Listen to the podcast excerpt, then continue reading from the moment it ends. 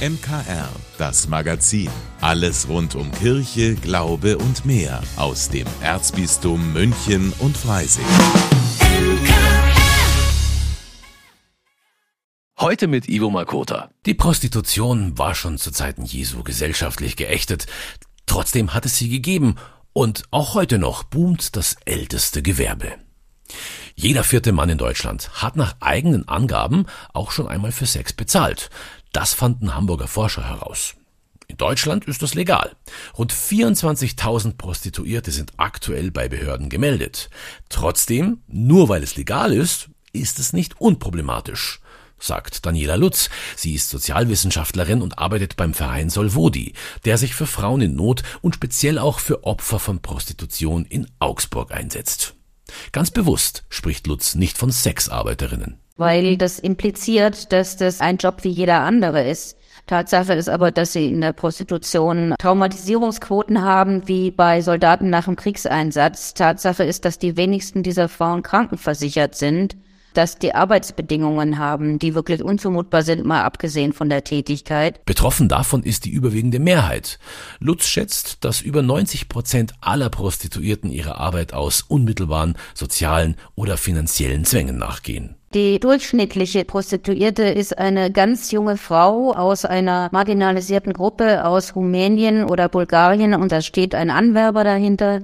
Diese Menschen werben die jungen Frauen im Heimatland an, die verticken die hier weiter und dann müssen die Frauen eine Tagesmiete im Modell oder Laufhaus zahlen. Dafür müssen sie, so wie die Preise liegen, schon mal fünf Freier bedient haben. Dann geben sie eben noch dem Mann, der Familie und so weiter was ab und dann bleibt eigentlich nicht mehr viel früh übrig für diese Frau. Die Folgen für Frauen seien dramatisch, so Lutz. Zehn oder zwölf Sexualkontakte am Tag schon rein körperlich kaum zu überstehen über einen längeren Zeitraum. Dazu kommt eine große psychische Belastung. Viele Frauen betäuben ihre Schmerzen. Drogenabhängigkeit ist keine Seltenheit, so Lutz. Solvodi versucht den Frauen zu helfen. Meine Kollegin geht als Mira in Augsburg in die Bordelle und Laufhäuser und gibt dort kleine Geschenke, stellt sich vor, kommt mit den Frauen in Kontakt, bietet Hilfe an, trifft sich auch mit denen und äh, sucht die auch auf. Der Prozess, bis eine Frau sich möglicherweise zum Ausstieg in, entscheidet, ist allerdings ein sehr langer. Und dann braucht es auch wirklich sehr intensive psychosoziale Begleitung. Viele Männer, die regelmäßig zu Prostituierten gehen, wüssten über die prekären Zustände Bescheid, in denen sie arbeitet, so Lutz. Doch die wenigsten stören sich daran. Solvodi fordert deshalb, Prostitution stark zu reglementieren. Man darf nicht mehr so leichter an diesem Geschäft, an der sexuellen Ausbeutung von Menschen verdienen. Und da sehen wir keine andere Möglichkeit, als tatsächlich die Freier dafür zu bestrafen, dass sie, so wie es in immer mehr europäischen Ländern auch bereits passiert, dass die Freier für den Kauf der sexuellen Dienstleistungen bestraft werden. Dann reicht es, wenn dieser Brief nach Hause kommt. Es ist mittlerweile eine Scham, äh, mit Scham besetzt, sich Frauen zu kaufen. Also es hat da ein gesellschaftliches Umdenken eingesetzt. Dieses sogenannte nordische Modell, bei dem die Freier bestraft werden, ist bisher in acht Ländern eingeführt. Darunter Schweden, Kanada und Frankreich. Deutschland gehört aktuell leider nicht dazu. Das soll sich aber ändern. Zumindest, wenn es nach Daniela Lutz geht. Auch wenn es wettertechnisch nicht so unbedingt nach Frühling aussieht, es geht ins letzte Aprilwochenende. So langsam aber sicher startet auch die Motorradsaison. Also nicht wundern, wenn Sie in den nächsten Tagen und Wochen hier bei uns im Erzbistum viele Motorräder und Mopeds an Kirchen stehen sehen. Die bekommen nämlich samt ihren Fahrerinnen und Fahrern den Segen von oben. Dieses Wochenende zum Beispiel in Halbing im Landkreis Ebersberg. Auch Pfarrer Rainer Maria Schießler freut sich schon auf die neue Saison und auf dieses ganz spezielle Feeling beim Fahren. Ich riech sie, die Natur. Ich spüre sie. Ich fahre in den Wald rein und es wird kälter. Ich fahre raus, komme in die Sonne, es wird sofort wieder wärmer. Also das Fahren ist eine andere Fortbewegung als in einem Auto.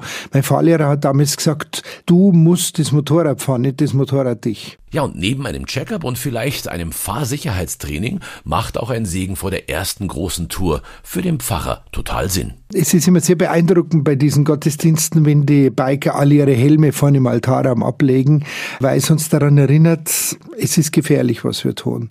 Und vielleicht ist der eine oder andere von uns nächstes Jahr nicht mehr da und er wird sein Helm im Gedenkgottesdienst wieder vor diesem Altar stehen.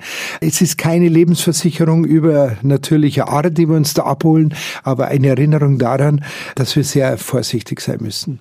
Ja, und wenn es um sein Moped geht, gerät Pfarrer Schießler auch schon mal ins Schwärmen eine 19 Urban GS, das ist eine BMW mit 1200 Kubik, wie eine normale GS mit 1200 Kubik, nur etwas tiefer gelegt, das ist ein Naked Bike, das heißt, du hast auf Tacho keine Instrumente, auch keine Tankanzeige, du musst mit dem Stecker neigen und schauen, wie viel noch drin ist. Du spürst das Fahren bis in jede Faser deines Körpers.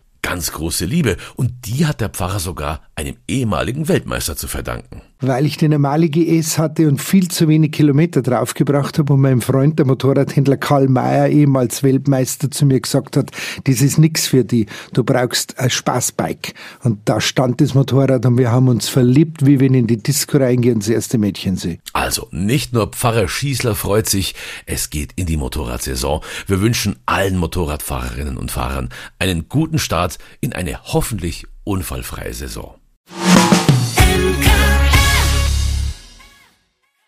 Das Wochenende steht an und wer hat davor, alles Drogen zu konsumieren? Ich muss zugeben, ich schon. Jetzt sind Sie vielleicht geschockt, aber es ist ja nur ein Feierabendbier. Aber da merkt man schon, zu Drogen haben viele ein zwiespältiges Verhältnis. Alkohol und Tabak, die verstehen viele Menschen nicht als Drogen, da denkt man mehr an illegale Rauschmittel. Aber Droge ist Droge und jede Droge hat das Potenzial, süchtig zu machen. Woran man Sucht erkennt und was dagegen hilft, darum geht's in der neuesten Folge von Total Sozial in dieser Woche mit meinem Kollegen Corbinian Bauer. Ja, so ist es. Und ich unterhalte mich da mit Rüdiger Krause. Er ist Suchttherapeut und eine wichtige Sache, die hat er mir gleich zu Beginn unseres Gesprächs gesagt.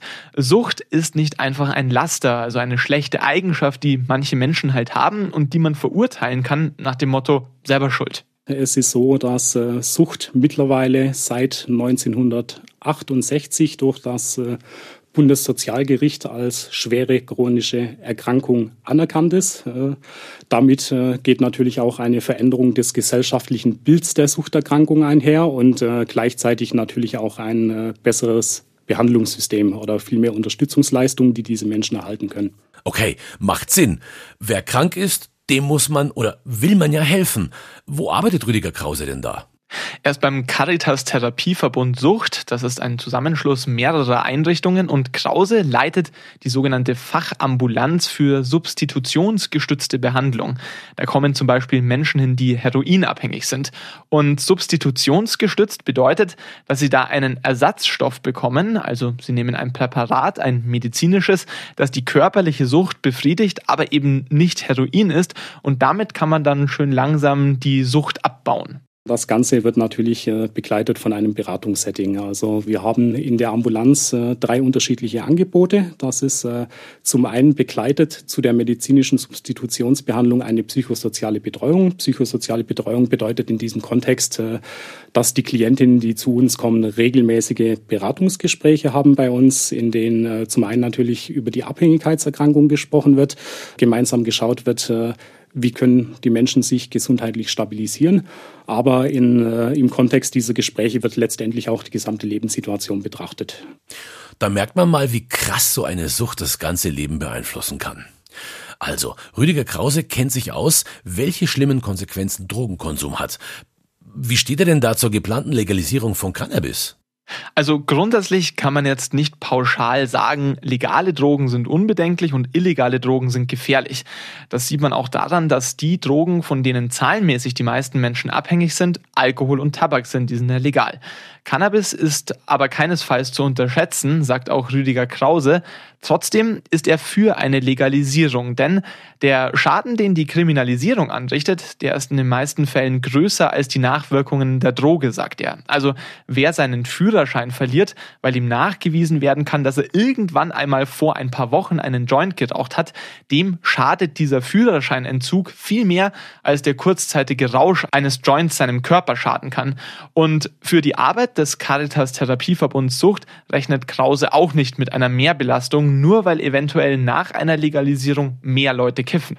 Aktuell arbeitet unsere Fachambulanz für junge Suchtkranke zum Beispiel äh, sehr viel mit Auflageklientel. Das heißt, äh, das sind in der Regel junge Konsumenten, äh, die eben beim Cannabiskonsum, beinem Cannabiskauf erwischt werden und dann im Rahmen einer richterlichen Weisung zu uns geschickt werden. Diese Klienten werden wahrscheinlich eher abnehmen. Sehr interessantes Thema also auch in dieser Woche wieder. Mehr zur Arbeit des Caritas Therapieverbunds Sucht. Das ganze Gespräch mit Suchttherapeut Rüdiger Krause gibt's in der neuen Folge von Total Sozial, jederzeit als Podcast auf unserer Homepage unter mkonline.de oder beim Streamingdienst Ihrer Wahl.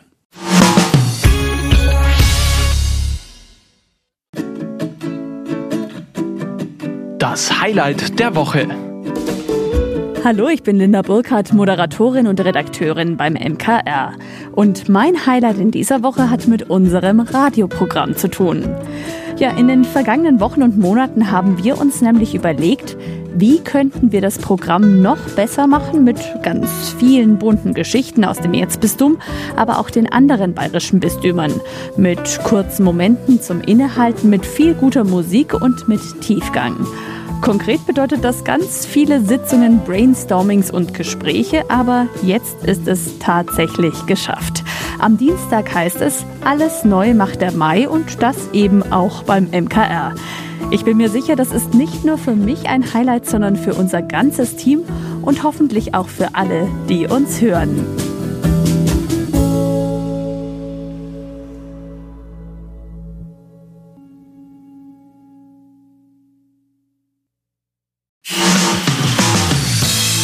Vielen Dank, dass Sie sich unseren Podcast MKR, das Magazin des Münchner Kirchenradios, angehört haben. Wir freuen uns, wenn Sie unseren Podcast abonnieren und in der Podcast-App Ihrer Wahl bewerten. Am liebsten natürlich mit fünf Sternen. Wir haben auch noch viele andere schöne Podcasts. Diese finden Sie unter münchnerkirchenradio.de und überall, wo es Podcasts gibt. MKR, wir machen Ihren Podcast. MKR, mehr Tiefgang für den Süden.